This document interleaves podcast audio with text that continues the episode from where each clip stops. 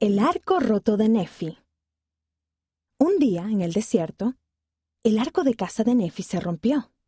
Su familia estaba preocupada. No sabía cómo iban a conseguir comida sin el arco. Nefi tenía fe.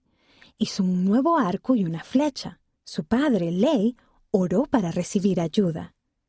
Miraron la leona, que era una esfera especial que el Señor les había dado.